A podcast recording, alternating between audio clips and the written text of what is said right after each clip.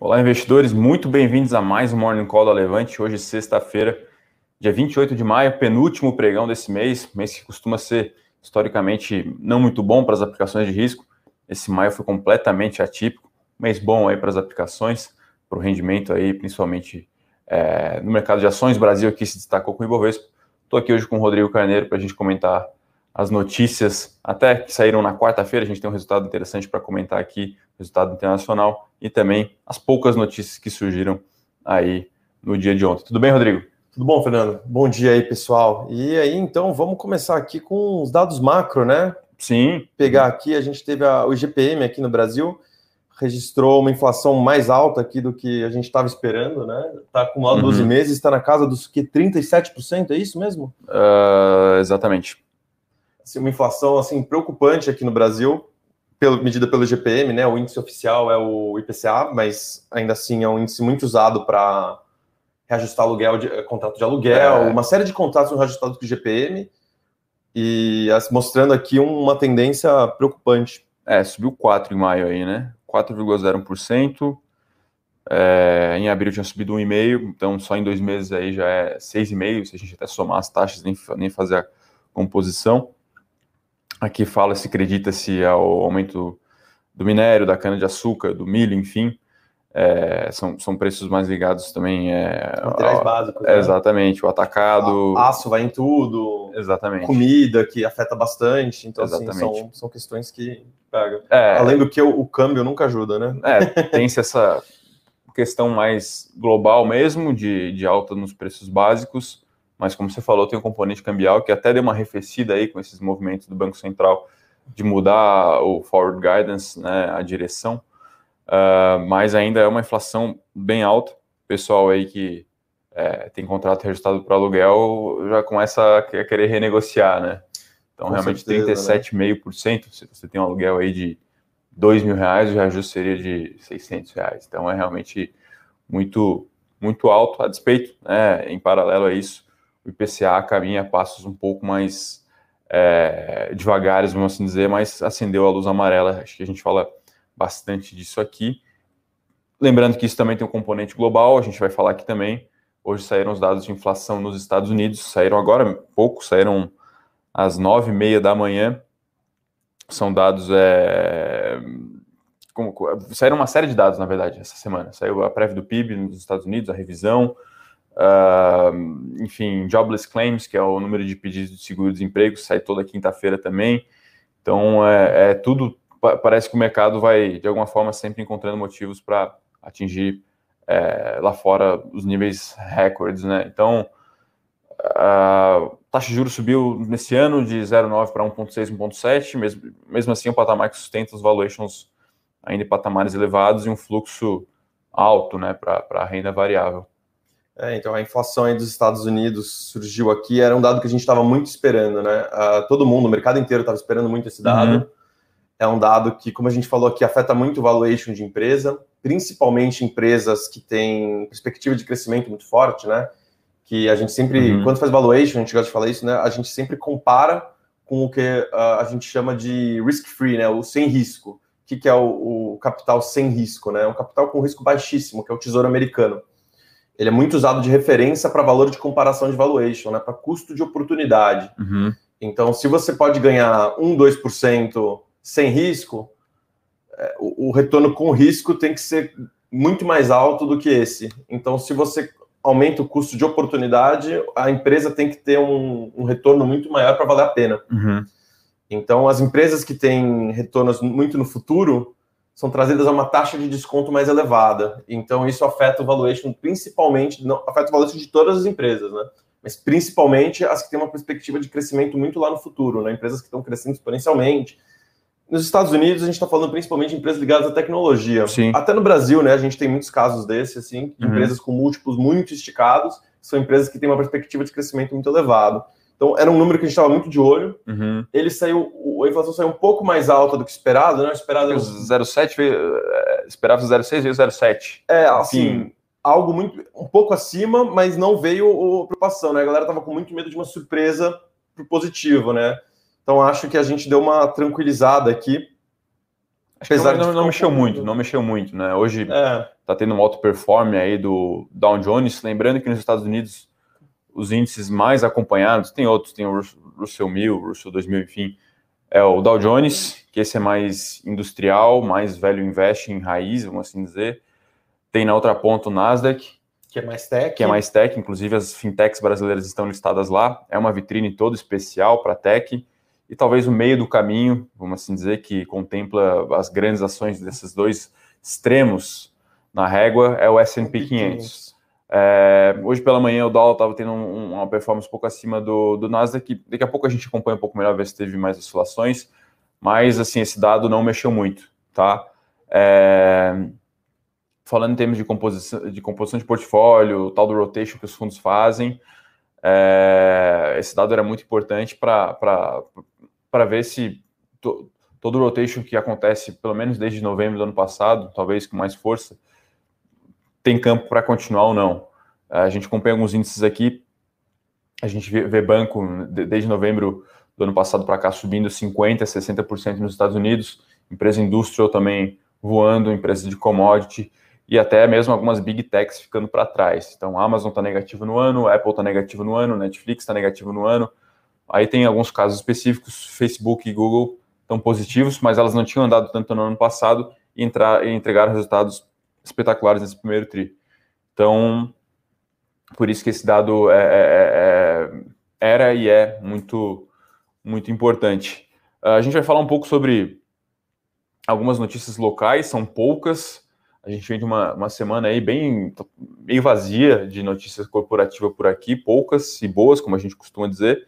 E a gente vai comentar também sobre dois resultados né, gringos, é, um que o Rodrigo olha mais de perto, outro que eu olho um pouco mais de perto, que são empresas talvez dessa alçada um pouco mais tech e também que de alguma forma surfam alguma tendência que a gente gosta de, de olhar, é, é, que a gente gosta de acompanhar. Né? É o caso de NVIDIA e é o caso de Salesforce. Então vamos começar com o exterior hoje aqui, fazer, vamos aproveitar que a gente vamos. nosso especialista em exterior aqui, NVIDIA também que eu acompanho bastante. Exatamente. E aí ela entregou o resultado foi na quarta ainda, né? Então é, já, quarta, já tem reação do mercado, noite, né? né? Foi quarta noite. Uhum. Uh, foi o resultado o pregão depois do resultado foi ontem, né? Ontem a gente teve um morning call mais falando de criptomoedas, que é um assunto Sim. mais quente. Uhum. Então a gente traz esse daqui hoje.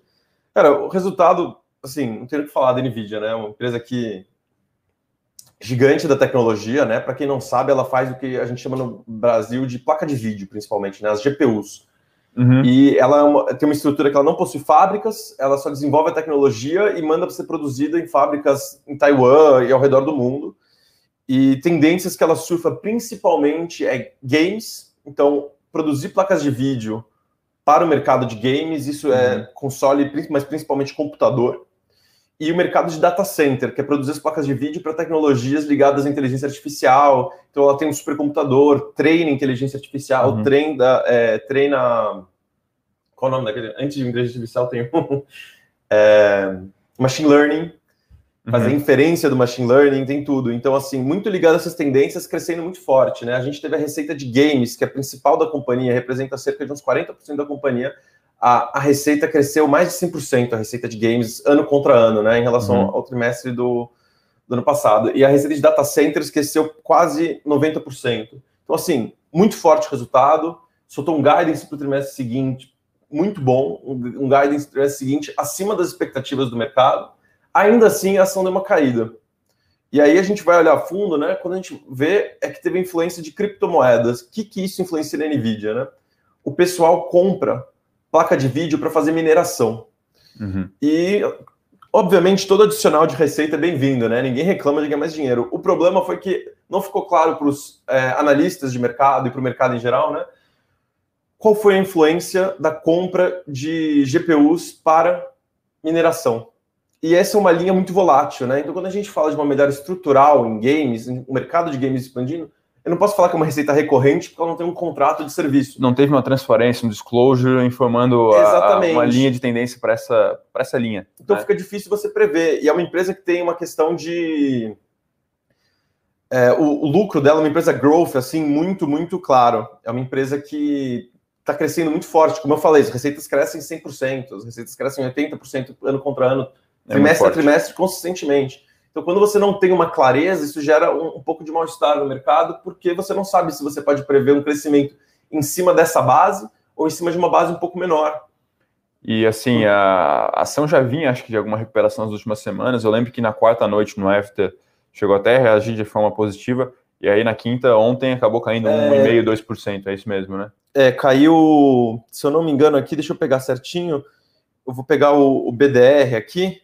Caiu 1,6 o BDR.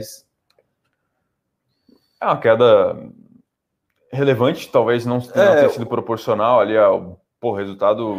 É, lembrando, né? A gente sempre compara que se esperava, o resultado veio acima do, do esperado, um guidance animador, mas esses detalhes aí também fazem pro, preço, né? Para o investidor de longo prazo, não, não, não ficaria tão preocupado assim. Acho uhum. que os principais indicadores aí estão bons. Assim, é uma empresa que, como eu falei, a gente a gente gosta bastante, né? A, a ação aqui, peguei aqui, a ação da, da, da Nvidia nos Estados Unidos caiu 1,43% uhum. e no BDR 1,59%. Então, assim, tendências, em modo geral, não muito preocupantes, mas, assim, de olho nessa questão de cripto, né? Que é uma coisa muito volátil e que pode afetar a companhia de uma maneira que ainda está um pouco imprevisível. Sim. Uhum. E, e agora vamos para Salesforce, né, Fernando? É, Salesforce apresentou ontem à noite resultado, se pós-mercado, aquele resultado que faz o analista trabalhar até um pouco mais tarde. né? A gente acompanha aqui os resultados sempre que saem na noite, pós-mercado pós e no pré-mercado, né? Às vezes tem essas esses, é, resultados que saem mais cedo aí. Né? Crueldade. Né? E, enfim, foi um resultado muito bom. Uh, no, no, último trimestre, três meses atrás, o resultado tinha sido também bom, mas ela tinha apresentado um guidance não tão animador. O mercado projetava números um pouco maiores que o guidance e a ação caiu, se não me engano, 5%. É, por cento.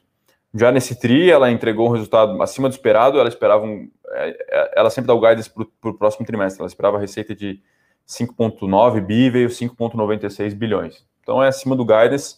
Lucro por ação teve lá um ganhozinho no recorrente, mas se esperava-se lá é, 90, 90 dólares por ação, veio 1,22, se normalizado, daria 1 dólar por ação, também é, acima do esperado. A margem operacional veio muito boa, veio 20,2%, se não me engano é recorde é, dentro de um trimestre. E por fim, que eu acredito que tenha sido o mais positivo, e provavelmente vai fazer preço hoje, é, foi o guidance. Então, se o guidance do primeiro tri, primeiro tri não, esse é o primeiro tri do ano fiscal 2022, tem essas mudanças, né? Mas se o guidance do último trimestre não tinha sido tão positivo, agora ela revisitou e deu uma, uma, uma, uma impressão um pouco mais animadora, e aí a gente acredita que o mercado vai rever as suas projeções aí para os próximos 12, 24 meses, enfim. Por fim, o CEO também, o Mark Benioff, que é um dos, um dos grandes uma das grandes personalidades do campo da, da tecnologia nos Estados Unidos, é, por diversas questões, ele é muito envolvido com filantropia, enfim, é, afirmou que está bem, bem otimista aí que a companhia possa atingir a marca de 50 bi de dólar de receita é, até 2026, é uma meta audaciosa, seria uma, quase dobrar a receita. Já não é uma empresa pequena, Salesforce já vale mais de 200 bi de dólar, mas isso pode ter, pode trazer aí é, algum encorajamento. No, no after as ações estavam subindo 3,5%, 4%. Então, é, assim, a Salesforce ficou muito para trás, é, inclusive da indústria de software, ficou para trás do, da Nasdaq. Isso é uma questão de três meses. Opa, famoso sextou, né? É, a gente foi mal, peço desculpa aqui. É, enfim. Telemarketing vindo atrapalhar aqui o, o analista concorrido aqui, hein? É, não sabe se é concorrente, enfim, se é o sextou mesmo, né? Se é aquela, não, não, é. aqueles convites para de noite já. Quem me dera, né? Telemarketing é. influenciando aqui o Mônica. Eu peço desculpas aí, ah, pessoal. Que isso, pô. Mas enfim, que a gente está falando, o Salesforce, enfim, ficou muito para trás a questão da aquisição do Slack.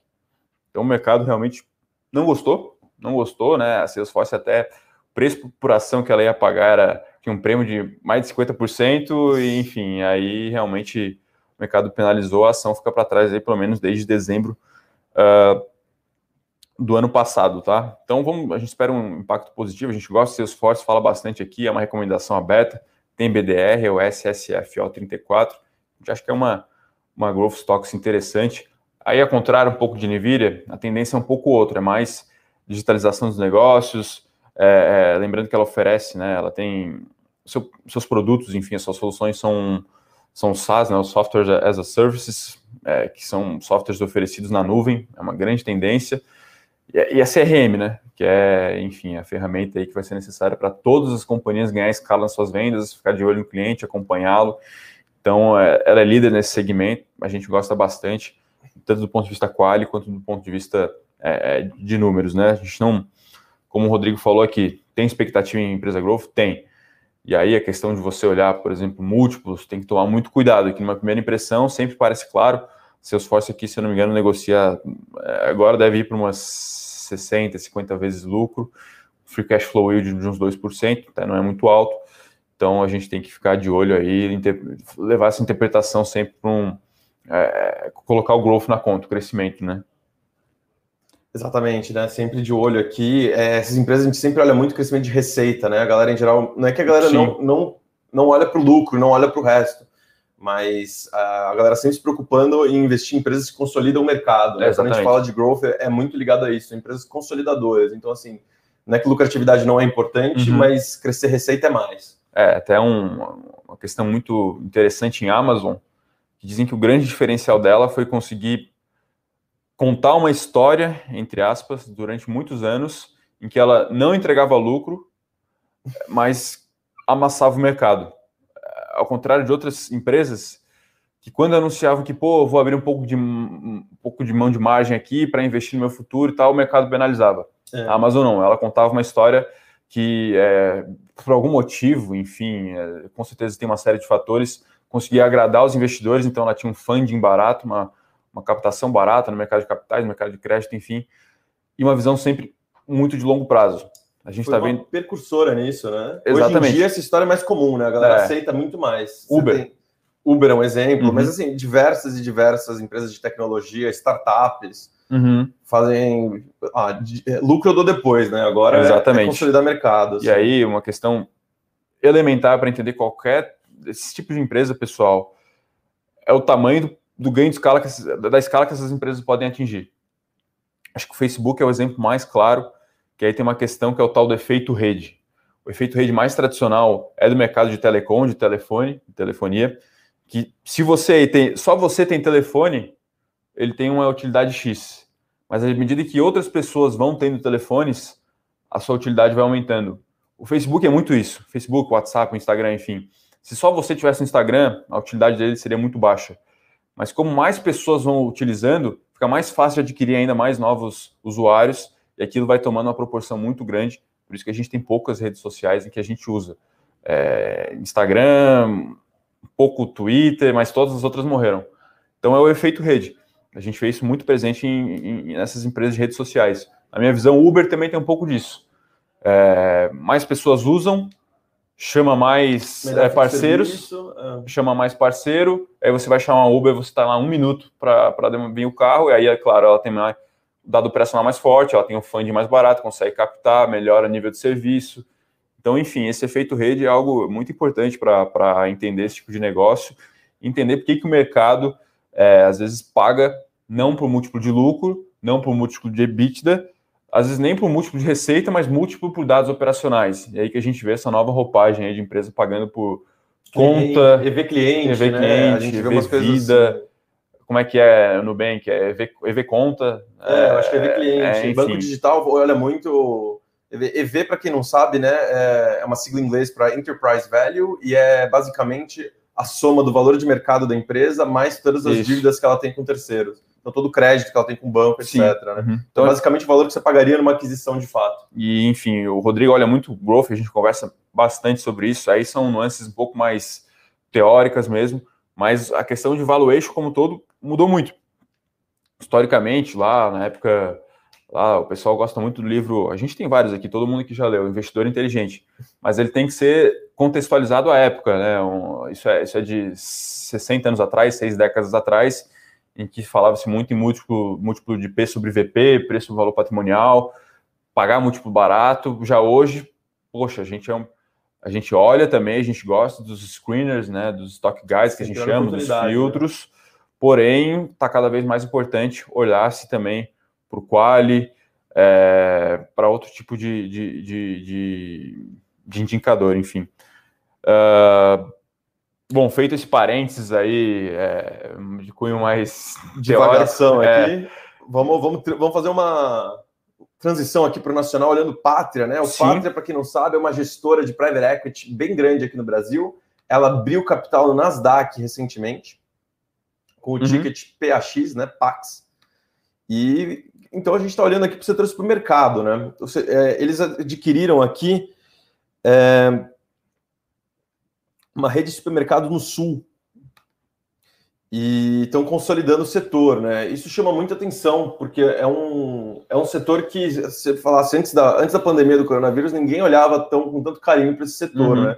E a gente vê aqui nos últimos 12 meses, a gente tem conclusão da compra do, do macro, a questão do grupo Big, né, pelo Carrefour, uhum.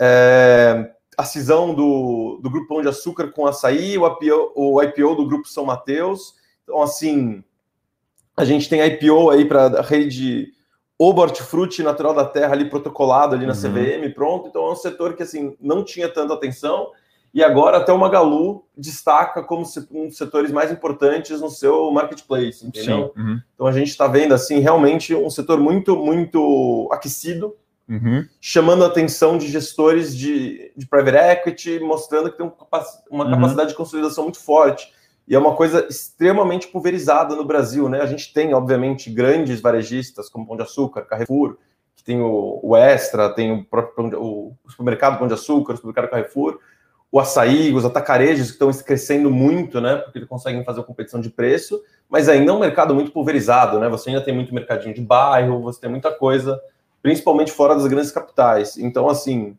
um grande potencial nesse mercado vem chamando atenção. E digitalização também está tá chegando Sim, nesse mercado. Hum. Então, assim, mercado para ficar de olho aqui, o varejo alimentar.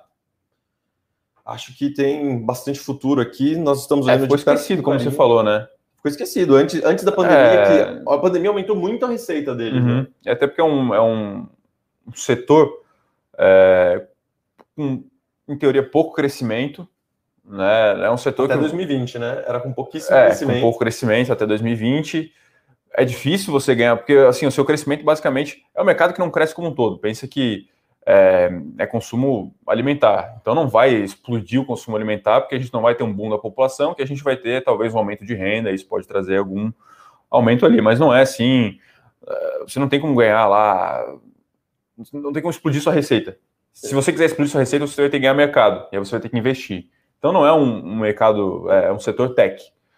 Aí agora, né, vai ter que investir em tecnologia para ganhar aí. Essa questão do, da entrega em casa de comida, esses é. aplicativos fazendo entrega, isso está mudando um pouco de esse mercado, que tradicionalmente sempre foi uma competição muito forte de preço, né? Uhum. Então a galera que, que, queria crescer perdia lucro, então você tinha que achar o equilíbrio, né? Precificação sempre foi a, a chave, né? Se você quiser ter um, um sortimento alto, você também tem um custo mais caro de logística, uhum. manutenção, você tem que elevar o preço. Se você eleva o preço, o cara vai no mercado mais simples e compra mais barato. É, é então, é muito sensível a preço. É muito é, sensível ao preço, margens apertadíssimas e parece, mas parece que o jogo virou, né? E-commerce, uhum. ganhos de escala, ganhos de logística, é um setor que tem vindo muito startup está entrando uhum. também, as food techs, né, que chamam. Sim. Uhum.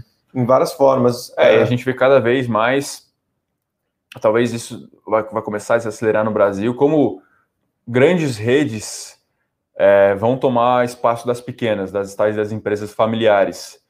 Esse é um movimento até um pouco histórico nos Estados Unidos, que historicamente o varejo era, do, era a lojinha de esquina. Isso mudou, mudou e a gente vê cada vez mais uma situação meio que é, difícil para lojas não tão profissionais, vamos assim dizer. Isso vai deve acontecer também com os, com os tais mercadinhos, à medida em que, pelo menos, os grandes centros, essas, essas grandes redes vão se aproximando dos mercadinhos de bairro com instalações menores também. Então, é outra. É outro, outra isso, isso já não é tão recente, é uma mudança de paradigma aí já de pelo menos uma década, mas é mais um setor que, de alguma forma, passa por uma consolidação, não só de grandes negócios, grandes deals, grandes acordos, mas também vai amassando o pequeno é, nessa questão. Curioso, só um outro ponto, no Brasil, aí o varejo de o varejo de fast food, é, você não tem nenhum grande dominante. Ao contrário dos Estados Unidos, que você pega lá as grandes redes de sanduíche de frango, pô, tem lá um market share relevante. Porque no Brasil a concorrência é tão grande, o brasileiro gosta tanto de abrir business de comida, que não tem um grande, um grande é, alguém que tenha uma fatia muito grande do mercado. Tem, claro, McDonald's e tal, os nossos fast food brasileiros não bombaram, Bob's não bombou, Girafas não bombou. Então é um setor aí que, de repente, olhando para um prazo de 20 anos, pode também passar por uma, por uma mudança. Uh, tem mais algumas notícias, aqui. tem mais algumas curtas aí, não tem? Tem, vamos começar com a fácil aqui. É... IPO da DOTS, né? Era um IPO que estava aí previsto, a gente estava uhum. de olho, aí o IPO foi aparentemente cancelado, aí agora voltou, vai começar a ser tradado segunda-feira. Eles reviram a faixa de preço, foi para 13,20 a ação. O IPO não foi aberto ao público, porque não teve demanda. Uhum. Então, foi um IPO aí só para institucional que vai começar segunda-feira no mercado. E é uma empresa que, cara, a gente gosta, né? Eles estão com uma, um investimento forte da Ant Financial, que é a, o braço de fintech da Alibaba na China. Uhum. É uma empresa que é a primeira empresa que eles investem, que a Ant investe fora da Ásia, se não me engano. Na América do Sul, América Latina é a primeira empresa que eles investem. Então, assim, vem com um investidor forte. Assim, é, é um nome de peso, assim, para dar uma, um pedigree para a companhia, né? Para quem não sabe, a Dots é uma empresa de fidelidade, né? É pontos, ponto de cartão e tal. Qual é o diferencial da Dots em relação às outras empresas de fidelidades ou até uma Melius, que tem o programa de cashback que funciona de uma maneira relativamente similar, né? A, a Dots tem uma presença no varejo físico muito forte, né? Ela tem clientes pequenos, uhum. varejistas de mercados locais muito fortes. Então, é, indo um pouco nessa tendência de omnicanalidade do mercado de varejo, a DOTS chega com um player forte justamente por causa dessa rede física que é capaz de trazer dados bons e leituras de mercado interessantes para quem quiser contratar os dados, para quem quiser justamente usar a empresa para uhum. alavancar promoções e etc. Então, é, assim. Emplacou a oferta, veio no piso. Veio no é, piso, né? Mas... Assim, querendo pegar mais. É, talvez, talvez tenha uma janela um pouco mais, mais exigente aí, né? Mesmo com bolsa aí quase no seu all-time high, o mercado foi um pouco mais exigente aí com. É, é um olhar de programa de fidelidade, é uma coisa assim. A, a galera gostou muito de, de Melios, que não é exatamente ponto de cartão, mas é, é uma dinâmica de mercado parecida, né? É um marketplace que dá cashback. Uhum. Ricardo, esse programa Livelo, é, é, o programa que nem ponto de cartão, que nem a Livelo, ele, ele existe há muitos anos, né? É, é uma uhum. coisa mais antiga. E, e não deu tanto retorno até agora, então acho que tem uma certa desconfiança mas parece um mercado promissor, e mais uma vez, né, a Ant Financial como, como âncora, assim, desse negócio uhum. é realmente de peso, assim, alguém como a gente botando fé no, no mercado deles é para se olhar com atenção e olhar com uhum. carinho, né. Bom, a gente tem uma outra notícia aqui, essa é mercado de capitais na veia, é, mais um escritório de agente autônomo da XP se movimentando. A gente vê aí, isso acho que acontece desde o, acredito que aconteça desde o final do ano passado, ali, se não me engano, começou em outubro, novembro, BTG agressivo indo atrás de escritórios. E aí até oferecendo uma nova, uma nova estrutura com algumas vantagens tributárias, porque tem algumas questões ali até de sucessão dos sócios de escritório de agente autônomo que são mais complicadas, são mais chatinhas mesmo, né? Enfim, tem até algumas complicações. Ah, os sócios de um, de um agente autônomo vem a falecer. Pô, é um rolo danado lá para conseguir cotizar as cotas do, do sócio, enfim. Essa questão incomodava muito eles. O BTG ofereceu uma estrutura de uma. É mais complexo, uma mini corretora, uma espécie disso, acoplada à plataforma do BTG. É um movimento que agora mais um grande escritório da XP, não sei se é o maior, não tem esse número de cabeça, que é o Monte Bravo. É o Monte Bravo. É o, é o maior escritório da, da XP, um dos maiores do Brasil. Não sei se o maior do Brasil, mas é o ah, maior tem, da tem XP. EQI, tem que ver como é que ficou a EQI depois, da, mas acredito que seja maior, com 17 é, bilhões. 17 bilhões. A XP tem ao todo sob custódia 719, tá? Do último resultado de março. É muito dinheiro, hein? É, então, 17 em, 6, em 719 é, é bastante, mas não é o fim do mundo. Mas é, é significativo para a XP, né? E coloca a XP numa encruzilhada porque a XP já elevou seus custos com manutenção dos agentes autônomos ao longo do finalzinho do ano passado, né? Ela viu que a uhum. concorrência estava apertando e começou a, a, trazer incentivos de longo prazo, como stock option, e essas coisas custam caro. Aí veio o BTG e está passando por cima desse contrato, basicamente, está fazendo rescisão de a Aquavero recentemente, uhum. né? Que é um outro escritório grande, é, rescindiu o contrato com a XP para virar uma corretora própria o BTG entra com a tecnologia, 49% do negócio, a Aquavero ficou com 51% do negócio, mas tudo que ela traz de cliente novo é 100% da Aquavero. Então, é um modelo de negócio que grandes, grandes oportunidades de longo prazo, vira uma mini corretora. E o que a gente enxerga basicamente aqui é que a gente está vendo um movimento das grandes, uh, grandes escritórios de agente autônomo virando corretora. E uhum. a XP e o BTG podendo entrar nesse negócio como provedoras de tecnologia, quase. Sim. Uhum. E para a XP é uma encruzilhada ruim, por quê? Porque a XP já aumentou, então basicamente ou ela aumenta o custo ainda mais para manter os escritórios grandes, ou ela perde para o concorrente. O concorrente está pagando a mesma coisa, né? O concorrente está pagando a mesma coisa que ela pagaria, vamos dizer, uhum. né? Para transformar em corretora. Só que para o concorrente é adquirir um novo cliente. Para ela é aumentar o custo para manter. Sim. Então, assim, uma notícia negativa. Como ah, você falou, no mix ali é 17 bi de 719. É pouco. É. Mas tem um efeito talvez simbólico. Não ali. é o primeiro cliente, é. não é assim, mas a gente está vendo ali os grandes escritórios de gente autônomo se movimentando para esse cliente virar corretora. E enquanto isso também, por outro lado, a gente vê tanto a XP quanto o BTG abrindo conta digital, né? O BTG+, uhum. uh, o Banco XP, que lançou beta do, da conta com Pix agora. E então, assim, ainda assim, isso é bem significativo, mas uh, acho importante ressaltar que a briga deles não é entre eles. Assim, a gente autônomo é importante, é uma rede que traz é, confiança do cliente, tem um lançamento muito próximo com o cliente, tem sua relevância, mas a briga é com o grande banco. É, a, que... a, corrida lá na frente é contra a, o grande A corrida, banco, cara, né? quem está com os ativos sob custódia não é o concorrente direto, é, é, é o concorrente direto uhum. com o uhum. grande banco, não é o BTG. A briga é com, com Itaú, com Santander, uhum. com Bradesco, o Banco do Brasil, que tem fundos de previdência gigante.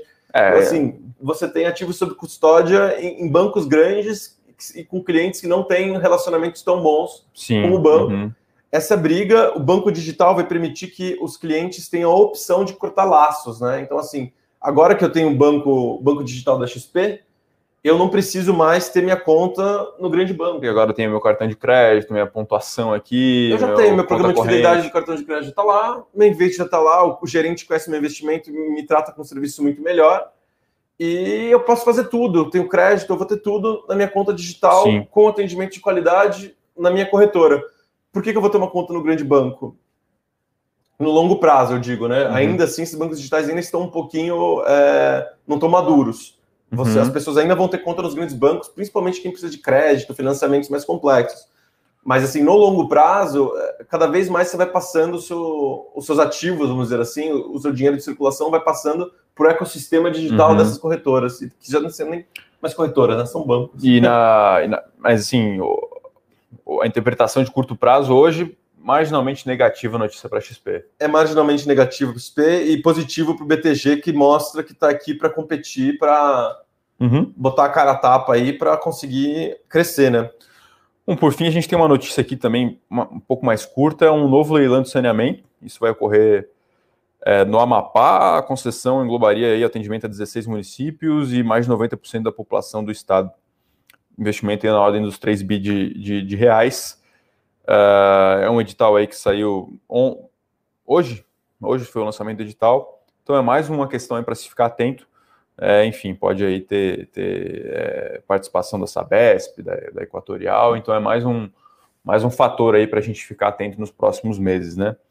Uh... Eu tenho mais uma notícia aqui, Fernandão, que essa saiu até enquanto a gente estava no Morning Call, o nosso Bruninho aqui uhum. mandou para mim. A Itaúsa assinou um, uns documentos relacionados com a cisão com a XP, né? Como vocês sabem, uhum. devem saber, né? É, a, a, o, o, Itaú vai vender a participação que gira em torno de 41,05% uhum. que tem é, na XP. Um pedaço disso vai ficar com a Itaúsa, porque a Itaúsa tem uma participação gigante no Itaú. Então, o acordo que tinha uma série de benefícios de leitura de dados, acesso a dados operacionais de forma mensal, uma série de benefícios, é, a Itaúsa vai conseguir manter uma parte desses benefícios. Uhum. E, num primeiro momento, as ações do Itaú vão ser alienadas, né, vão ser separadas nessa holding chamada Xpart, e a Itaúsa assinou documentos aqui relevantes com os principais termos e condições. É, é, um avanço, é significativo, mas ainda esperando homologação do Fed, que é o órgão regulador dos Estados Unidos, uhum. porque a XPL está lá, e do Banco Central Brasileiro. Então, assim, a expectativa era que esse deal fosse acontecer na metade do ano, mais ou menos, fim do primeiro semestre e começo do segundo semestre. Esse andamento aqui indica que pode ser que eles cumpram, mas a gente fica um pouco às cegas aqui, esperando essa homologação que uhum. uma hora simplesmente vai sair, né? Não é uma coisa sim, que. Sim, sim, sim. então, é isso, né? Vamos para as perguntas? Vamos, vamos para as perguntas. O pessoal que sempre pergunta de FH e R3, presumo que seja fertilizantes Hering ou Heringer, não sei. Essa subindo mil por cento, é uma empresa que saiu da recuperação judicial. Eu, particularmente, não sei nada. Nunca abri balanço. É, é um mercado grande. É... A gente aqui evita mexer com o special situations, que chama, né? Que é, um, é. situações especiais. Recuperação judicial são, são empresas de. podem ter um turnaround, se bem sucedido, potencial de valorização assustador. Uhum mas o potencial de famoso dar ruim também é, é bem grande. Assim. É, eu, particularmente, essa é uma visão minha, eu sou muito do quality. Né? Não sei se você também concorda, lá na. É, analisa muito empresa de growth. É impossível você não, não ter uma grande, um grande apreço por empresas com muita qualidade na gestão, nos seus produtos, nos seus serviços, e com potencial de, dentro de algum setor, ter alguma atuação, não necessariamente protagonista, mas muito relevante. É, diferenciada, cara. Uma coisa assim é. assim que chama atenção porque tem um potencial, tem uma diferenciação no produto, no serviço, uhum. um poder que pode mexer no mercado, né? A gente sempre procura esse diferencial nas e, empresas. Possivelmente melhorando algum aspecto da sociedade. É, não sei. A gente falou de Uber aqui, pô, o Uber democratizou o acesso a. Disruptivo. É... Mudou a forma que você se transporta na cidade, né? Uhum. Eu não tenho carro por causa disso por exemplo. Não, eu... não vale a pena para mim ter carro, porque na cidade de São Paulo, com as distâncias que eu percorro, vale mais, é mais barato para mim andar de Uber do que. E assim, surgiu. Uh, eu, são poucas vezes na vida que eu andei de táxi, por exemplo. É, enfim, e aí assim, é, você anda de táxi para aplicativo. É, dia, né? E aí, pós surgimento do Uber, então, o meu uso é diário. Então, esse tipo de, de, de, de é, investimento a gente evita um pouco são investimentos que até demandam um estudo um pouco mais aprofundado, é, mas nada impede, é, de, possivelmente no futuro, a gente ter um, uma, uma, carteira, não sei o que, de special situations ou deep value, que se fala muito, né? Que enfim, você ir lá a fundo mesmo para ver se a é, empresa vai conseguir sair daquela é, situação. É uma avaliação assim, é você avaliar a, o turnaround da empresa, é. né? Não é. Uhum assim que a empresa pede recuperação judicial, né? Você vê a chegada de executivos com nome de peso, você vê uma estratégia de turnaround sólida, uhum. e, e aí você acha, você entende que a, aposta faz sentido, né? Ainda assim é uma aposta arriscada, porque você implica é. um credor uhum. e uma série de coisas, né? Você tem escritórios especializados em fazer esse tipo de turnaround uhum. financeiro e operacional, e é uma situação extremamente complexa, oportunidades é aquela coisa, né, gente? Risco-retorno, né? Potencial de retorno altíssimo. Sim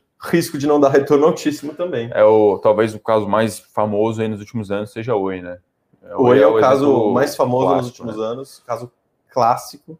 Só que então pergunta também uh, de AMC, que é mais uma daquelas companhias barrações vítimas do, do fórum, né? Reddit.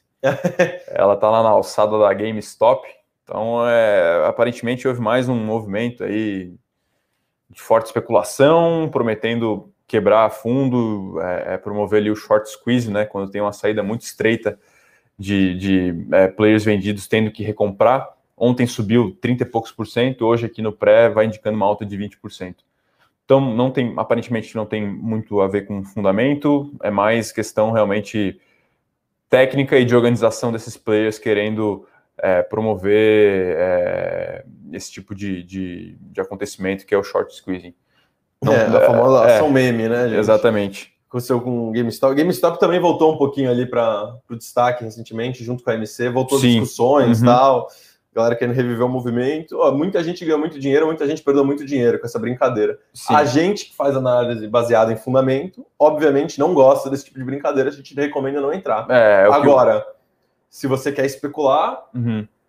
É um movimento especulativo bem alto, assim, oportunidades aí. Eu não recomendo por Sim. causa do risco, né? É o que o Damodaran fala, né? Existem duas formas de você investir. Ou você analisa o valor intrínseco da, da ação da empresa, enfim, ou você acredita que no futuro o preço vai subir. A teoria do. Até tem um nome meio pejorativo para isso, é a teoria do idiota maior. Né? Lá, depois eu tenho um idiota é, mais afim de comprar a ação por um preço maior enfim, é, não uhum. necessariamente, até ele faz um, um, disclaimer com isso, não necessariamente a segunda não vai dar certo. Né? Nesse caso aí, muita gente fez muito dinheiro com o GameStop, a AMC, esses outros cases aí também. E aí, Fernando, uh, tem uma pergunta aqui do Pedro Piotto. AT&T versus Verizon, qual você considera melhor? Então, acredito até que as duas são são as duas maiores dos Estados Unidos. São as duas maiores dos Estados Unidos. A gente viu, pelo menos recentemente, um movimento um pouco mais interessante de Verizon, que foi principalmente no último leilão de Spectrum. Ela, ela desembolsou 45 bi, se não me engano, e a AT&T foram 23 bi em espectros. Esses espectros aí, é, é, o Rodrigo pode é, é, é melhor do que eu para falar, mas é a tecnologia necessária para você ter uma ampla rede de 5G. Então a gente vê que Verizon talvez vai se destacando como um player de mais quality, de mais qualidade para prover essa tecnologia, embora tenha-se muitas dúvidas de qual vai ser a real é, potencial de retorno sobre o capital nessa, nessa tech. Acredito ser mais ou menos isso. Hoje, Verizon até tem um yield um pouco menor, paga um dividend yield ali de 4,5, AT&T é uns 6,5, 7, mas é, acredito que esse, esse tamanho do yield é um pouco proporcional à perspectiva futura também. É, a AT&T também é um, é um, player de, de mais presença em mídia, né? Tem um negócio com a Time Warner que e tem umas questões. Ele é mais forte nessa questão de mídia também, né? Uhum. Então uhum. a Verizon é mais focada só em telecom. Então uhum. é, é um, são empresas um pouco diferentes também nesse sentido, apesar de serem as duas maiores do setor. Uhum. É, muito bom. A questão do espectro, gente, é, é, é concessão, né? Espectro é licença para uso de uma frequência de uhum. rádio. Não dá para você ter mais de uma pessoa, mais de, de uma empresa operando na mesma frequência. Porque não, não dá certo. Cada antena tem que operar, a antena de cada um tem que operar com uma frequência específica. Então você leiloa o direito de usar essa concessão. É, esse leilão, que tem valores astronômicos, não é para arrecadação, arrecadação. Assim, o governo não pega isso em bolsa, né? É, é uma uhum. contrapartida e investimentos. Você se compromete a pagar 45 bi mas você pode ir abatendo desse valor conforme você vai fazendo investimentos pré-determinados no leilão, né? É, investimentos muito ligados à universalização do sinal, isso é, expansão do sinal para regiões que puramente por motivos econômicos não faria sentido. Nos Estados Unidos tem bastante disso com relação à internet de qualidade em regiões rurais. É, no Brasil, o leilão agora de 5G vai ter muita coisa ligada à internet em estradas, essas estradas que passam no meio do nada. A cada ano é adiado o leilão, né? É, ah, leilão tem um problema com o TCU aqui no Brasil, né? É, ainda, não, ainda não adiou oficialmente, mas o famoso gato subiu no telhado, né? e bem interessante, né? Verizon a gente enxerga ali uma qualidade, o AT&T a gente enxerga ali uma questão de mídia interessante que pode, pode dar resultado. Teve uma polêmica agora recente com a AT&T com relação à remuneração com os executivos. A remuneração uhum. dos executivos foi alta, os investidores começaram a reclamar acho que vai ter alguma coisinha aí no curto prazo com a AT&T. É, pagou um bônus, acho que 9 milhões de dólares para os executivos, premiando a fusão com a Time Warner, que executivo não deveria ser premiado por fusão, Sim, né? Uhum. Fusão faz parte do trabalho dele. Então. Tem uma questão aí também é, que é um pouco complicada. Existem muitas carteiras, enfim, de, de investimento nos Estados Unidos. Lembrando que lá 45, 50% das, das pessoas têm, têm ações que é atrelada ao dividendo. Como eu falei aqui, a AT&T é, paga um yield muito alto, é, bem interessante, e tem muita, muita, muitas famílias que dependem desse dividendo, dessa renda passiva é, é trimestral. E aí não se tem-se pouco incentivo, veria-se muito mal se ela mudasse sua política de dividendo. Né? E aí, quando você precisa fazer um novo investimento, uma nova tecnologia, você tem que se alavancar um pouco mais.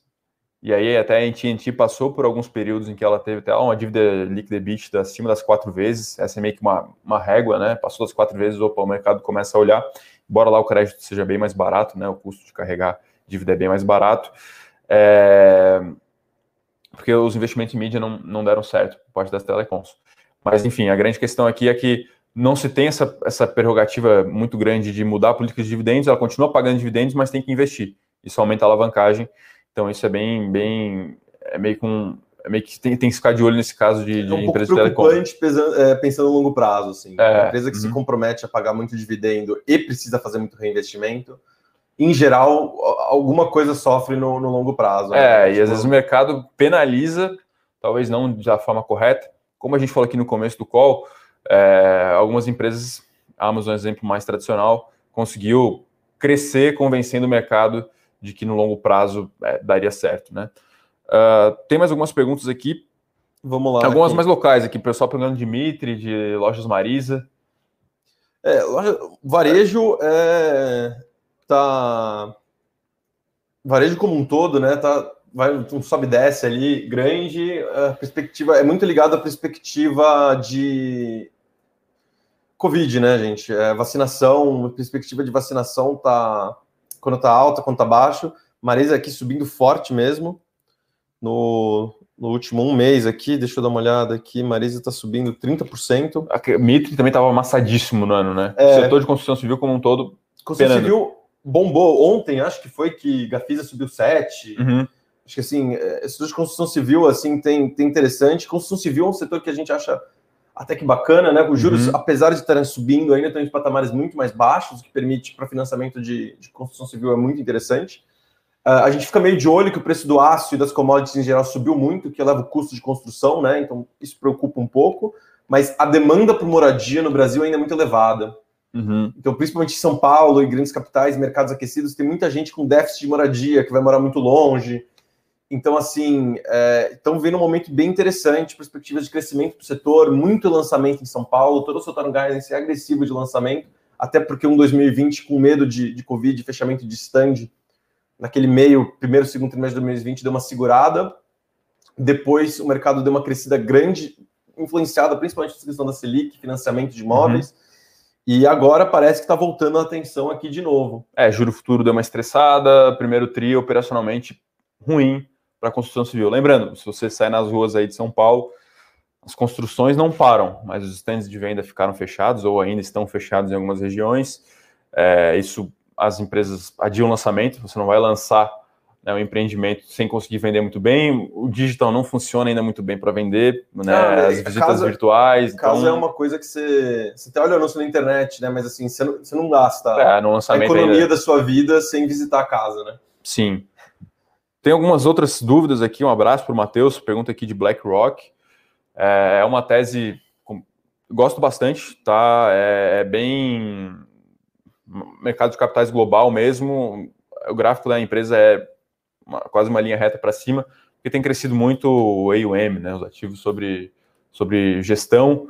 É, Tem-se também uma vertente meio atual, que é alto investimento em passivos, em ETFs, isso beneficia ela. Os ativos, ações está subindo muito, só isso ela não precisa captar tanto, porque o, ela sempre tira um FII, né? Ela tira uma taxa é, uma, uma, taxa de performance, uma taxa de administração. É, exatamente, em cima de um montante. O montante por si só está crescendo muito nos últimos 10 anos, por questão de valorização de mercado. Captação tem aumentado também, a, a liquidez no mundo é, é, abundante. Ela tem criado novas, novos é, investimentos, mercado extremamente líquido. Então, realmente um caso de investimento bem interessante. Agora, tudo é, aí é uma coisa que a gente ainda não fez, é analisar fundo, ver questão de preço mesmo, se eu não me engano, ela negocia 30 vezes lucro por aí. Parece, parece interessante, é um case para se ficar de olho. Do ponto de vista de quali, a gente, a gente gosta bastante. Agora, a gente está num ciclo aí de liquidez alta no mundo, né? E até bolsas no all-time high. Então, esse ponto também é, é importante ficar atento. Talvez ela tenha aí alguma sensibilidade a um possível sell-off nas bolsas e uma redução nas captações, tá? O Wellington aqui pergunta se a oferta, a oferta do BTG de follow-on foi apro, é, aprovada se a gente acredita numa baixa das ações de curto prazo. Wellington, é o seguinte, quando a gente está falando de um follow-on, é, o, impor, o, importante é como a empresa vai usar o dinheiro, né? Porque você, que é acionista, está sendo diluído. É, quando a oferta é primária, né? Que acho é. que foi o caso do BTG, não foi? Uh, vou até lembrar aqui, se eu não me engano, tinha uma. Ah, não, era no Red Dog, tinha uma secundária. Eu vou pegar aqui é. É, o follow-on, o fato relevante. Então, o, o follow-on, então é, é, importante ver como o uso do dinheiro, né? Se ele vai te diluir para para usar esse dinheiro para crescer mais, para se financiar, é tipo como pegar um empréstimo no banco, vamos dizer assim, né? Para pegar para usar esse dinheiro, é, é, positivo, né? É, basicamente vem se, se você acredita que o, o retorno sobre esse dinheiro captado vai ser suficiente para compensar a diluição. E o BTG está no mercado superaquecido, investimento em tecnologia, banco digital, crescimento forte, tem se provado bom trimestre após trimestre, que nem a XP, que vem crescendo forte. Então, assim, o follow-on não necessariamente vai resultar no, numa baixa no curto prazo. Eu acho que talvez tenha um curto prazo, assim, em questão de dias, talvez tenha algum barulho, mas assim, o curto prazo, mês, é, eu acho que não. Eu acho que vai continuar, opinião aqui, eu acho que vai continuar em linha, assim, com. Não sei se vai continuar crescendo tanto, mas eu não acho que ele vai ter uma queda, assim, significativa. É, acredito que seja para é, melhorar os indicadores de bancos, né? O Rodrigo, que também acompanha um pouco mais de perto do setor você tem lá alguns indicadores que você tem que manter por ser um banco. Né, o Basileia, não sei o quê. Índice de liquidez que eles chamam, né? Você e... tem que ter o. Basicamente, falar que se, se tomar muito prejuízo no crédito, você tem liquidez o suficiente para cobrir Sim. uma porcentagem do que você tem. E aí o BTG vem numa, numa fase aí, eu até curiosamente vi aqui, seria o terceiro follow-on no ano, já foram dois. Primeiro que ela aproveita o raio das ações, as ações estão bem valorizadas, bem apreciadas no mercado, ou seja, você capta mais diluindo menos, vamos assim dizer. Né? Então você consegue captar mais dinheiro emitindo menos ações. Esse é um ponto. E o segundo ponto é que ela acabou, ela, ela acabou de adquirir o Banco Pan, adquiriu a Research é, Empíricos também. Então, possivelmente é para aproveitar isso, reforçar a liquidez e até talvez aí ir atrás de mais, mais é, é, agentes autônomos aí, entrar na briga com mais força e tal. Mas basicamente a essência é aproveitar o raio das ações para continuar investindo. É, Essa forma, é a nossa interpretação. Como a ação está num bom momento, capta dinheiro barato, né? Sim. Capta dinheiro uhum. diluindo menos.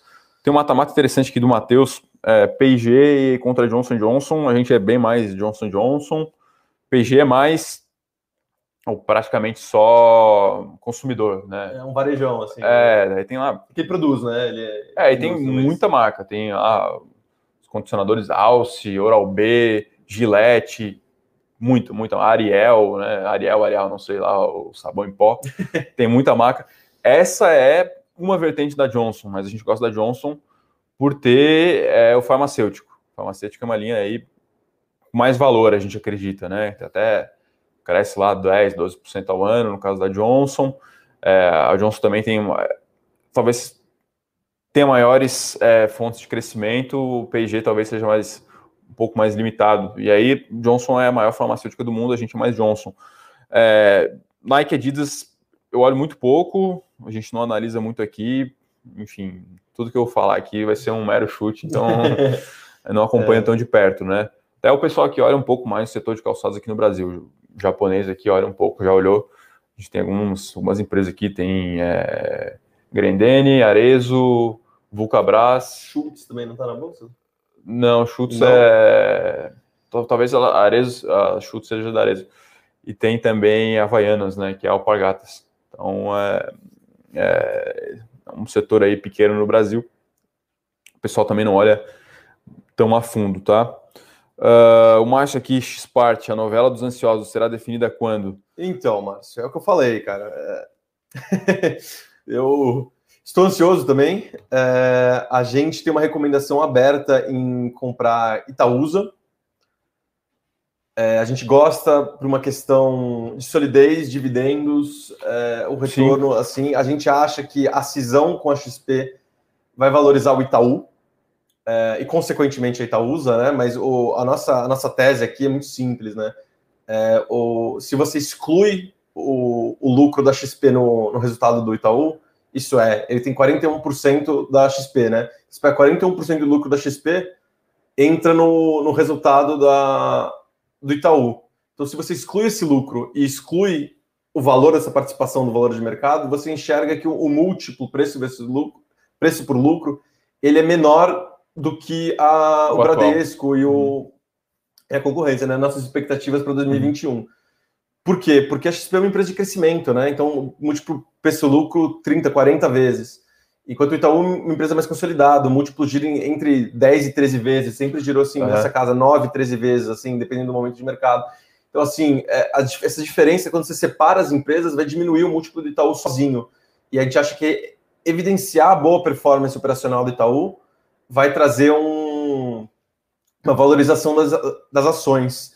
É, a gente gosta tanto de Itaú quanto de Itaúsa, né? A gente uhum. acha os dois bom call. A gente acha que, apesar do esse princípio ser válido para Itaú, como a Itaúsa já é uma holding, ela já é avaliada pela soma das partes dos ativos, né? E o desconto relativo a isso. Então a gente acha que esse movimento funciona para o Itaú, que não, o valuation do Itaú não é dessa forma, né? O valuation do Itaú é um valuation clássico de banco. Então, é, fazer esse movimento vai fazer diferença e, consequentemente, vai trazer isso para Itaúsa, que tem acho que 37% do Itaú. É, é nessa casa. É, por aí. Assim, uhum. E então vai trazer a benefícios aí. A gente acredita que a gente, que a gente tem um call de compra em Itaúsa, que são dividendos longo prazo. É, essa questão da cisão uhum. tanto faz Itaú ou Itaúsa, né? Se você estiver olhando esse call Sim. assim, uhum. se você estiver esperando só o momento da cisão, a gente acha que as duas empresas são válidas. É, talvez seja mais fácil. Se você tem interesse em ter BDRs da XP, XP ainda não tem BDR, tá bom, gente? Mas para essa cisão, os investidores do Itaú vão receber o BDR. Então, se você tem interesse em manter o BDR da XP, compre Itaú. A, a Itaúsa vai manter o, investimento. A, vai manter o investimento, né? Ela vai ficar com 15% da XP vai ser o segundo maior investimento no portfólio dela. É, e vai manter. Ela falou que vai manter no, no, médio prazo, assim, não vê como investimento estratégico, mas não vai se desfazer de uma vez, não vai vender 15%, tipo, não vai despencar o papel da XP, uhum. mas vai manter, tem um lock-up aí até 30 de outubro, se eu não me engano, que eles não vão nem mexer. E a gente acredita que vai manter por uns anos e vai se desfazendo uhum. aos poucos. Assim, acho que no primeiro, segundo ano não vai nem mexer muito. Sim. Tem uma. Fazer. É, mas então compra e eu decidiria, se você quiser ter XP, compre Itaú. Se você quiser aproveitar essa valorização só e gosta de um comércio de dividendos e tal, pegue Itaúsa. E aí, Itaúsa, é, esse é um movimento até pós-dezembro, pós-anúncio, aumentou muito o desconto, né? Essa questão aí que você avalia Itaúsa, não só Itaúsa, como todas as empresas de participação, pela soma das partes que se fala, né? Quanto você tem de determinada empresa e quanto. Aí você soma tudo e vê quanto está valendo a empresa e tem lá o desconto esse desconto aumentou. O, o FAIR, né, acredita que seja lá na, na, casa dos 15, 16, se eu não me engano, estava na casa dos 24 e 25, até o pessoal lá da Itaúsa falou aí que. É, ia fazer recompra de ação. Exatamente, parecia um pouco incomodado com isso e aí ia, fazer, ia botar lá em prática as recompras, né? Bom, acredito que seja isso. Acho que deu uh, tempo regulamentar aqui, gente. Uma hora de call. É, enfim, penúltimo pregão de maio, né? Segunda-feira ainda tem. Lembrando que segunda-feira nos Estados Unidos é feriado, é Memorial Day, enfim, feriado por lá. É, hoje. Então, o último dia... pregão dos Estados Unidos ali? Sim, hoje é um dia que promete talvez menos liquidez, até o movimento aí, por enquanto, é de ligeiras altas e ligeiras quedas nas bolsas, né? Pegar aqui o desempenho no momento do Ibovespa. O Ibovespa vem aí de uma sequência bem positiva. A gente vê aqui até o petróleo leve alta, isso pode influenciar na Petro hoje. Uh, a gente tem dólar na casa dos 5,23, 5,24, é isso mesmo? Dólar recuando hoje. Hum, uma aliviada, hein?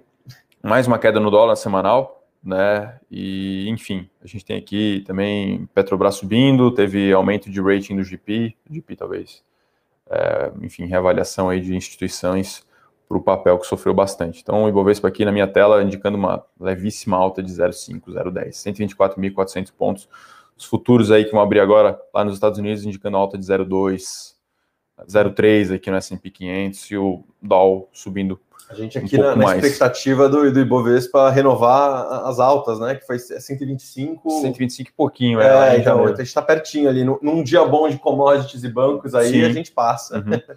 Vamos ver se no último pregão do. Se hoje ou até segunda-feira, talvez Sim. já já tem alguma coisa, a gente consiga renovar a alta do Ibovespa. Até o Felipe perguntou aqui da crise hídrica, se já está precificada, né? Enfim, agora vai, vai gerar um movimento aí também na, na cadeia aí, pessoal, ativando possivelmente as térmicas. É... Isso não parece estar muito no preço ainda, ninguém está olhando ainda muito de perto, mas tá, isso pode tá aí... começando a olhar já, é. tá, tá, a galera está uhum. começando a ficar olhando, olhando para isso, isso afeta principalmente o setor elétrico, né, gente, que uhum. depende muito de nível de barragem para uhum. geração de energia. E aí você ativa as térmicas, que são um modo de gerar energia que polui mais, é menos desejado, mas. Necessário. Não dá para ficar sem energia, né, gente? ah, tem só um último comentário aqui. Uh, foi do Arcos X-Force, não, é Salesforce. Peço desculpa se você não entendeu aí, se minha dicção não foi boa. Salesforce é o nome. O código da, da estoque da ação lá fora é CRM e aqui é SSFO 34 a gente gosta bastante do case, convida você aí para pelo menos estudar um pouco e conhecer aí a empresa. Empresa bem legal, gente. Empresa bem disruptiva no mercado aí de, é. de CRM. Uhum. Legal. Bom, pessoal, acho que é isso. Um abraço a todos aí, desejar um excelente final de semana. Hoje é sexta, né? É, hoje é sexta, o celular aqui do. Anessa já tocou. Convites aí para dar aquela, E, gente, aquela aliviada. sextou, acompanha a gente aí no fechamento. E segunda-feira estamos de volta. Relatórios da né? série, hoje sai Growth, né? Saiu Growth hoje pela manhã. Sai o relatório de growth hoje de manhã. É, e é isso, desejar a todos um excelente final de semana. Segunda-feira a gente está de volta aqui. Tem pregão, tem morning call. Vai estar ou eu aqui ou já o Bruninho trazendo as principais notícias do final de semana. Vamos torcer aí para o Ibovespa é, dar essa acelerada na alta aí ao longo da tarde para a gente fechar mais uma semana positiva. Isso mesmo. Forte abraço, pessoal. abraço, Até mais. pessoal. Até mais. Para saber mais sobre a Levante, siga o nosso perfil no Instagram, levante.investimentos. Se inscreva no nosso canal do YouTube, Levante Investimentos. E para acompanhar as notícias do dia a dia e mais sobre a Levante, acesse nosso site levante.com.br.